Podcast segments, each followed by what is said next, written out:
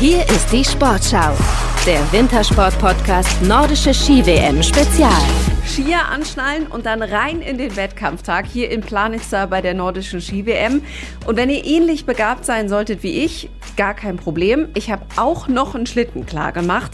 Aber vielleicht sollten wir einfach auf Katharina Althaus hören.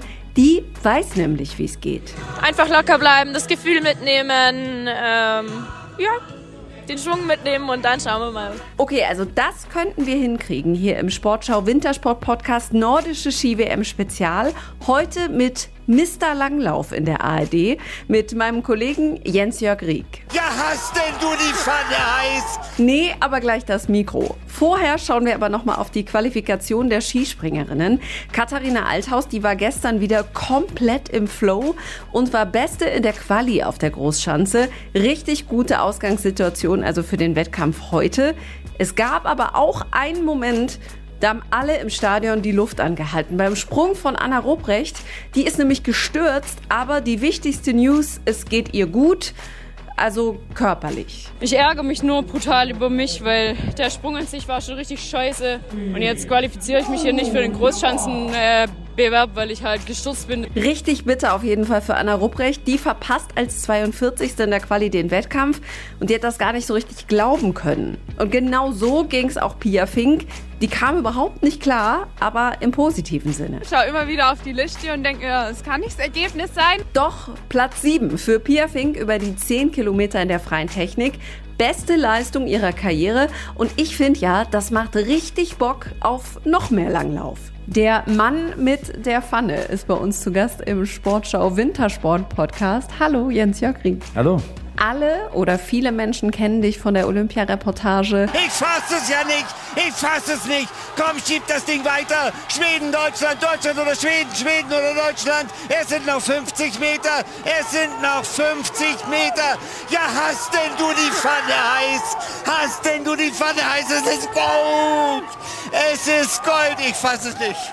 Ich fasse es nicht! Kannst du das noch hören oder ähm, wie ist dein Umgang damit? Ja, es äh, verbinde es ja trotzdem natürlich mit einem tollen und großartigen Moment, äh, aber die Wucht des Ganzen hat mich natürlich äh, auch selber überrascht. Also wahrscheinlich war es wirklich diese Kombination aus diesem großen, langen, tiefen Tal, durch das der Langlauf marschiert ist, dann dieser spektakuläre Rennverlauf, der große Erfolg, äh, vielleicht auch die Tatsache, dass äh, so vieles misslungen ist äh, in dieser Reportage. Ich habe ja vieles falsch gemacht, was man eigentlich als Reporter mit ein bisschen Erfahrung besser machen könnte. Hatte die Hand vor den Mund, bin auf den Tisch gefallen, habe da rumgetrommelt und so. Und weil es eben so ein äh, emotionaler Ausbruch war und in vielerlei Hinsicht nicht perfekt war, war es vielleicht umso glaubwürdiger und umso größer. Also ich freue mich natürlich eher drüber, wenn sich Menschen daran erinnern. Also alles andere wäre gelogen. Die beiden Sportlerinnen erinnern sich da auch, glaube ich, sehr, sehr gerne dran. Katharina Hennig und Viktoria Karl. Und Katharina Hennig hat erzählt, im Nachhinein haben die beiden Pfannen geschenkt bekommen. Aber sie haben dir auch eine Pfanne geschenkt. Und zwar eine dreckige. Und wir dachten, wir finden mal raus, wo ist die denn eigentlich gelandet? Die ist äh, sogar in Königswalde geblieben. Ich war im Sommer bei Katar da hat sie, das äh, sehr schön war, allen Danke gesagt, die mit ihrem Aufstieg zu tun hatten. Ich habe äh, ihre Familie in Langlauf verrückten und wirklich liebenswerten Opa Jürgen äh, näher und länger kennengelernt. Wir haben zusammen ein großes Fest gefeiert mit ihrem Skiverein und da wurde mir frisch vom äh, Feuer sozusagen die Pfanne dann überreicht. Ich bin aber mit dem Chefwachser des äh, DSV mit Lukas Ernst und Erik Schneider, dem Damentrainer, zurück nach Erfurt gefahren und die wollten die Pfanne jetzt auch nicht im Auto haben, sodass die Pfanne Pfanne zumindest da blieb, aber ich habe noch weitere, viele, viele weitere Pfannen bekommen bei Ehrungen, weil das offenbar ja doch dann irgendwie lustig war. Und das waren wirklich auch immer definitiv Orte, wo man eigentlich auf der Bühne keine Pfanne bekommt. Also die alte Oper in Frankfurt zum Beispiel. Ich war bei diversen Ehrungen und immer kam eine Pfanne rum. Es waren viele sehr gute Pfannen dabei. also, aber, aber eine, die von Katar ist wirklich hinter dem Haus an der Seite, liegt die noch, wenn sie da noch ist.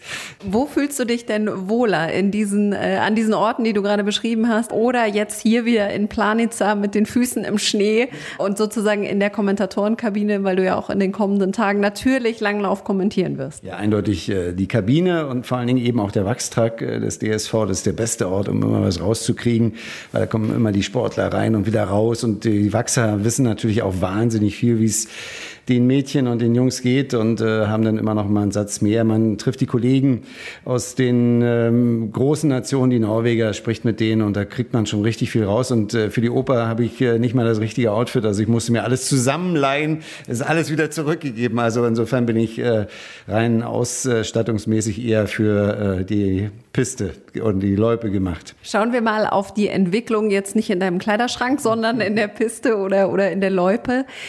Wie nimmst du die Entwicklung im Langlauf wahr seit diesem besonderen Rennen, aber vor allem eben auch seit Olympia? Ja, ist auf jeden Fall ähm, präsenter geworden. Äh, die Wahrnehmung nicht nur der beiden Teamsprint-Olympiasiegerinnen ist äh, sehr positiv. Und natürlich geht das einher mit der Tatsache, dass das ja nicht ein Ausnahmeerfolg war. Man muss sagen, dass diese Entwicklung ja stetig ist. Der Langlauf, ich habe es gesagt, kommt äh, aus einer größeren Senke und hat jetzt auch hier bei dieser Weltmeisterschaft schon wieder stabil geliefert mit vierten Plätzen. Gestern mit dem siebten Platz äh, von Pia Fink. Also da sind äh, wirklich Resultate dabei, die alles andere als eine Eintagsfliege sind und man äh, darf sich sehr freuen, wenn man äh, mit den äh, Langläuferinnen und Langläufern irgendwie mitfiebert. Das ist ähm, ein sehr positiver Weg. Natürlich ist es von den Norwegerinnen oder den Schwedinnen äh, gerade auf den Sprintstrecken noch weit entfernt, aber es ist äh, auf jeden Fall der richtige Weg und es macht Spaß. Du hast es gerade angesprochen, Pia Fink als beste Deutsche in diesem Rennen auf Rang 7.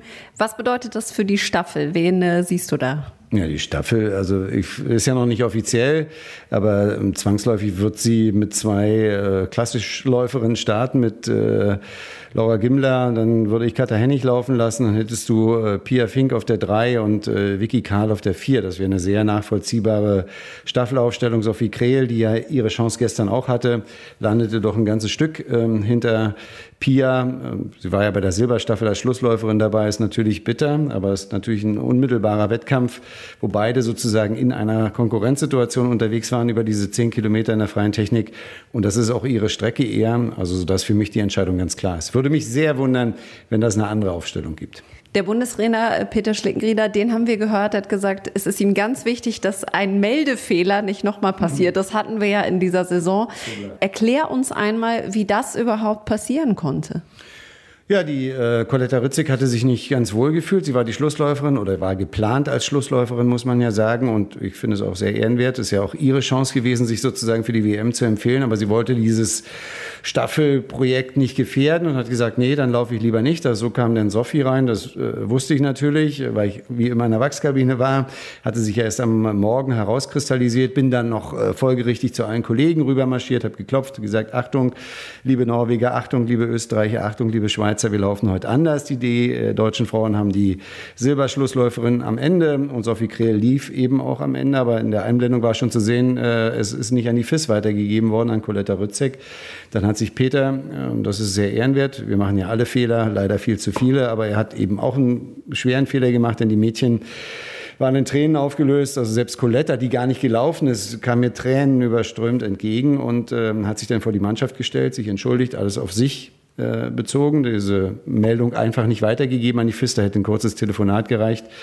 Dann wäre dieser äh, Staffelerfolg äh, da gewesen. Man hat äh, sechs Jahre warten äh, müssen auf eine Platzierung, auf einen Sieg sogar noch länger. Also das ist jetzt schon was, was super ärgerlich war. Es ist auch irgendwo menschlich. Also es ist passiert und äh, umso mehr wäre jetzt, jetzt erst recht hier ein sehr schöner Platz, um das auszubügeln.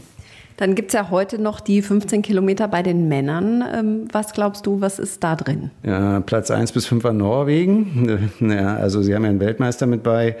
Äh, ja, die ersten, also es kann wirklich so den Clean Sweep, wie die Amis sagen, also die äh, Gold, Silber, Bronze für die äh, Norweger geben, die in einer großen Leistungsstärke da sind. Äh, einige ihrer Leute, die man, ich glaube, Tönset läuft gar nicht, der würde in jeder anderen Mannschaft mitlaufen und läuft wahrscheinlich auch im Platz 1 bis 3 mit. Also das wird äh, vorne ganz schwer werden reinzukommen. Da werden ganz wenige vielleicht leichte Chancen haben, hinzukommen. Äh, unter anderem ein Friedrich Moch, äh, der, wie Peter Schleckenrieder äh, ja selbst sagt, ein kommender Weltmeister und Olympiasieger ist. Es ist wirklich ein Ausnahmetalent, was Deutschland da hat. Konstant in den Top 10. Aber dass es zu einer Medaille reicht, ich würde mich natürlich freuen, aber das kann ich mir noch nicht vorstellen. Aber äh, wie gesagt, die Dominanz der Norweger in Abwesenheit der Russen ist äh, erdrückend, äh, gerade äh, bei diesen klassischen Entscheidungen wie dem 15 Kilometer Einzelstart. Du hast die Erwartungshaltung äh, an Moch gerade angesprochen, Peter Schlickenrieder, von dem gab es eben diesen Ton, dass er sagt, der kann Olympiasieger werden. Glaubst du, das ist für einen 22-jährigen Ansporn oder ist das vielleicht ein Päckchen, was gerade ein bisschen schwer ist? Nee, der ist sehr klar. Also er ist ja überhaupt kein spinnerter Typ irgendwie. Nee, das ist äh, eine Sache, die man ihm mit auf den Weg geben kann. Er ist sehr äh, in der Selbstreflexion, ähm, sehr bei sich, äh, nimmt diese Dinge sehr wahr, hat sich permanent gesteigert. Ist ja eine Kontinuität in seiner Entwicklung. Nein, das ist durchaus einer. Ist jetzt sicherlich nicht ein Lautsprecher, aber ist ein, eine spannende Figur, die davon profitiert, dass an diesem Stützpunkt in Oberstdorf jetzt wieder mehr passiert, dass sie mehr direkte Ausschaltung Vorstellungen haben. Es gibt ja auch Ideen, dass man eben dann eben im Vorfeld, wie mit den Schwedinnen, auch bei den Männern in Zukunft mal ein Trainingslager zusammen macht. Und das ist der richtige Weg. Also Sicherlich sind wir bei den Herren eindeutig äh, noch nicht auf dem Niveau in der Breite wie bei den Damen. Da ist Friedrich Moch äh, schon eine Klasse für sich. Also der hat seinen Startplatz in der Staffel natürlich ganz sicher. Aber äh, die Entwicklung ist auch bei den Männern zu erkennen. Und viele, die ja schon so ein bisschen weg waren, Jonas Dobler, der auch mit gesundheitlichen Problemen zu kämpfen hatte, macht hier auch einen Riesenjob, läuft eine super WM. Also auch gut. Schauen wir auf den Mann, von dem viele nur den Rücken kennen. Ja. Du natürlich auch sein Gesicht, Johannes Klebo. Ja. Was macht den so stark? Optimale körperliche Voraussetzungen, hat ja mit Opa Karel ganz früh angefangen, dann später mit seinem äh, Vater zusammen äh, unglaublich fokussiert diese diesen wunderschönen Sport eben in Perfektion weiter betrieben, hat äh, alle Rekorde gebrochen, war früh jüngster Weltcupsieger, jüngster Weltmeister, ist aber nach wie vor super fokussiert. Wenn wir jetzt auch die letzten Tage vor der WM gesehen haben, da war er eben ähm, am Lavazijoch oben in der Vorbereitung, ähm, lässt kaum jemand an sich ran. Seine Freundin Pernil, äh, Nachnamen weiß ich jetzt gerade nicht, äh, die ist ja auch hier, die darf ihn aber im Prinzip gar nicht sehen. Also sie winken sich nur aus der Ferne, ist natürlich in Norwegen ein Riesen Thema, haben sich beide über Insta kennengelernt, war ja der begehrteste Solomann in Norwegen lange Zeit. Diese Frau, die jetzt in Kanada studiert, gerade ist hier, aber wenn ich meinem äh, norwegischen Kollegen, mit dem ich vorhin geredet habe, äh, glauben darf, haben sie sich hier auch noch gar nicht gesehen, also nur aus der Ferne, um auch keine Infektion oder anderes zuzulassen. Also der ist äh, ist eine Ausnahmeerscheinung, ist wirklich ein äh, Mann, der auch hier, soweit ich äh, gehört habe, versuchen wird, alle sechs Entscheidungen zu laufen, die es bei den Herren gibt. Ist dann aber auch, wenn er mal ein Rennen verliert, wie es beispielsweise gegen äh, Pellegrino war, dann eben auch da und äh, kämpft sich wieder zurück. Also er ist wirklich ähm, ja, ein Leuchtturm für diesen Sport, ganz klar. Du hast die Klarheit bei ihm angesprochen. Eine Sache, da scheint überhaupt keine Klarheit zu herrschen. Da haben wir in den vergangenen Tagen schon drüber gesprochen. Wir hörten die Varianten Kläbo, Klabo, Klebu. Ja. Und jetzt ist natürlich die alles entscheidende Frage, wie machst du und vor allen Dingen, wie ist es richtig? Ich glaube, die richtige Variante ist, ist schon eher so ein gebundenes Klabu, Klabu ja. Ähm, aber ich habe das äh, mit einer sehr berühmten Landsfrau, die auf einem ähnlichen Niveau unterwegs war mit Therese Johok, äh, auch erlebt, dass die äh, in die Spitzen aufstieg. Und deswegen würde ich es auch eigentlich dabei belassen, hatte ich es versucht mit Juhög, was die richtige Variante wäre. Wenn das äh, O im Norwegischen zum U wird, dann wird es überraschenderweise auch bei einer Frau zum U. Deswegen heißt sie im Juhög. Das hatte ich versucht, dann äh, schrieb irgendwie mal jemand, Mensch, da liest liest man auch Johawk und im Zirkus des äh, Weltsports, also wenn wir Peter Schlickenrieder fragen oder so, die nennen ihn auch alle Klebo. Äh, und weil die Mehrheit ihn so nennt, äh, das ist, das überhaupt keine Abwertung irgendwie von ihm. Aber wir haben uns einfach jetzt darauf geeinigt, Frau Johawk heißt eben jetzt auch Frau Johawk. Das ist, eine, das ist keine Diffamierung oder Abgrenzung gegenüber dem Sportler, sondern wir haben uns auf die Variante verständigt. Und äh, so nennen ihn auch im deutschen Wachstrack äh, die Athleten und deswegen nennen wir ihn auch so. Und dich nennen alle Jens-Jörg Rieck. Vielen Dank für deine Zeit. Sehr gern. Heute dann also die 15 Kilometer im Langlauf der Männer. Bei der nordischen Kombi, da müssen die Männer im Team ran. Und die Skispringerinnen, die kämpfen auf der Großschanze um die Medaillen. Und das alles wahrscheinlich vor einer richtig mauen Kulisse. Viele SportlerInnen, die hatten sich hier in Planitzer auf jede Menge Fans gefreut. Bis zu 20.000 am Tag sollten es sein. Das hat zumindest der Veranstalter gehofft. Und jetzt, ja, jetzt sind die Tribünen oft nicht mal zur Hälfte gefüllt. Stimmungstechnisch ist das ehrlich gesagt noch ausbaufähig und das merken auch die Teams, sagt der Bundestrainer Langlauf Peter Schlickenrieder. Es fällt natürlich schon auf, aber ich sage mal, ich habe es fast erwartet bei den Ticketpreisen. Also aus meiner Sicht hat da der Veranstalter ein bisschen zu hoch gepokert. Ähm, Und äh, ich denke, die Krise, ähm, die, die, spürt jeder. Also dann überlegt er sich dreimal, ob er das auf sich nimmt, dort nochmal so horrende Preise zu zahlen. Also das ist ein bisschen schade, dass man da versucht, äh, über die Ticketspreise so eine Veranstaltung zu refinanzieren. So ein Tagesticket, das startet bei rund 60 Euro für die nächsten Tage. Nur am Sonntag, da wird es dann günstiger, dann aber steht ja auch nur noch eine WM-Entscheidung an.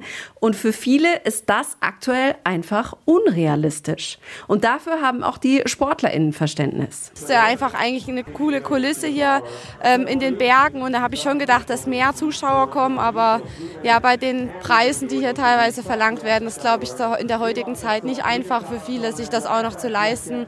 Das geht dann ganz schön ins Geld und ähm, ist irgendwo verständlich, dass die Leute dann auch fehlen. Der Präsident des slowenischen Skiverbandes, der hat übrigens gestern gesagt, ja, das könnte an den Ticketpreisen liegen oder daran, dass im Dezember die Fußball-WM war. Die Frage ist jetzt nur, was das mit den halbleeren Tribünen jetzt hier in Planitzer zu tun hat. All die, die heute trotz der Ticketpreise kommen, die könnten dabei sein, wenn Geschichte geschrieben wird. Erik Frenzel, der hat schon 17 WM-Medaillen. Ich hatte nicht mal so viele Urkunden bei Bundesjugendspielen. Und der könnte mit Nummer 18 heute der erfolgreichste nordische Skisportler bei Weltmeisterschaften werden. Also bei den Männern. Marit Björgen und Therese Johaug, die waren einfach noch ein bisschen krasser. Und Katharina Althaus, die könnte bei ihrem vierten Start die vierte Medaille holen. Den Schwung mitnehmen und dann schauen wir mal. Machen wir genau so. Morgen wieder hier im Sportschau Wintersport Podcast Nordische Ski WM Spezial. Mein Name ist Ann-Kathrin Rose und ich freue mich, wenn ihr dann wieder dabei seid.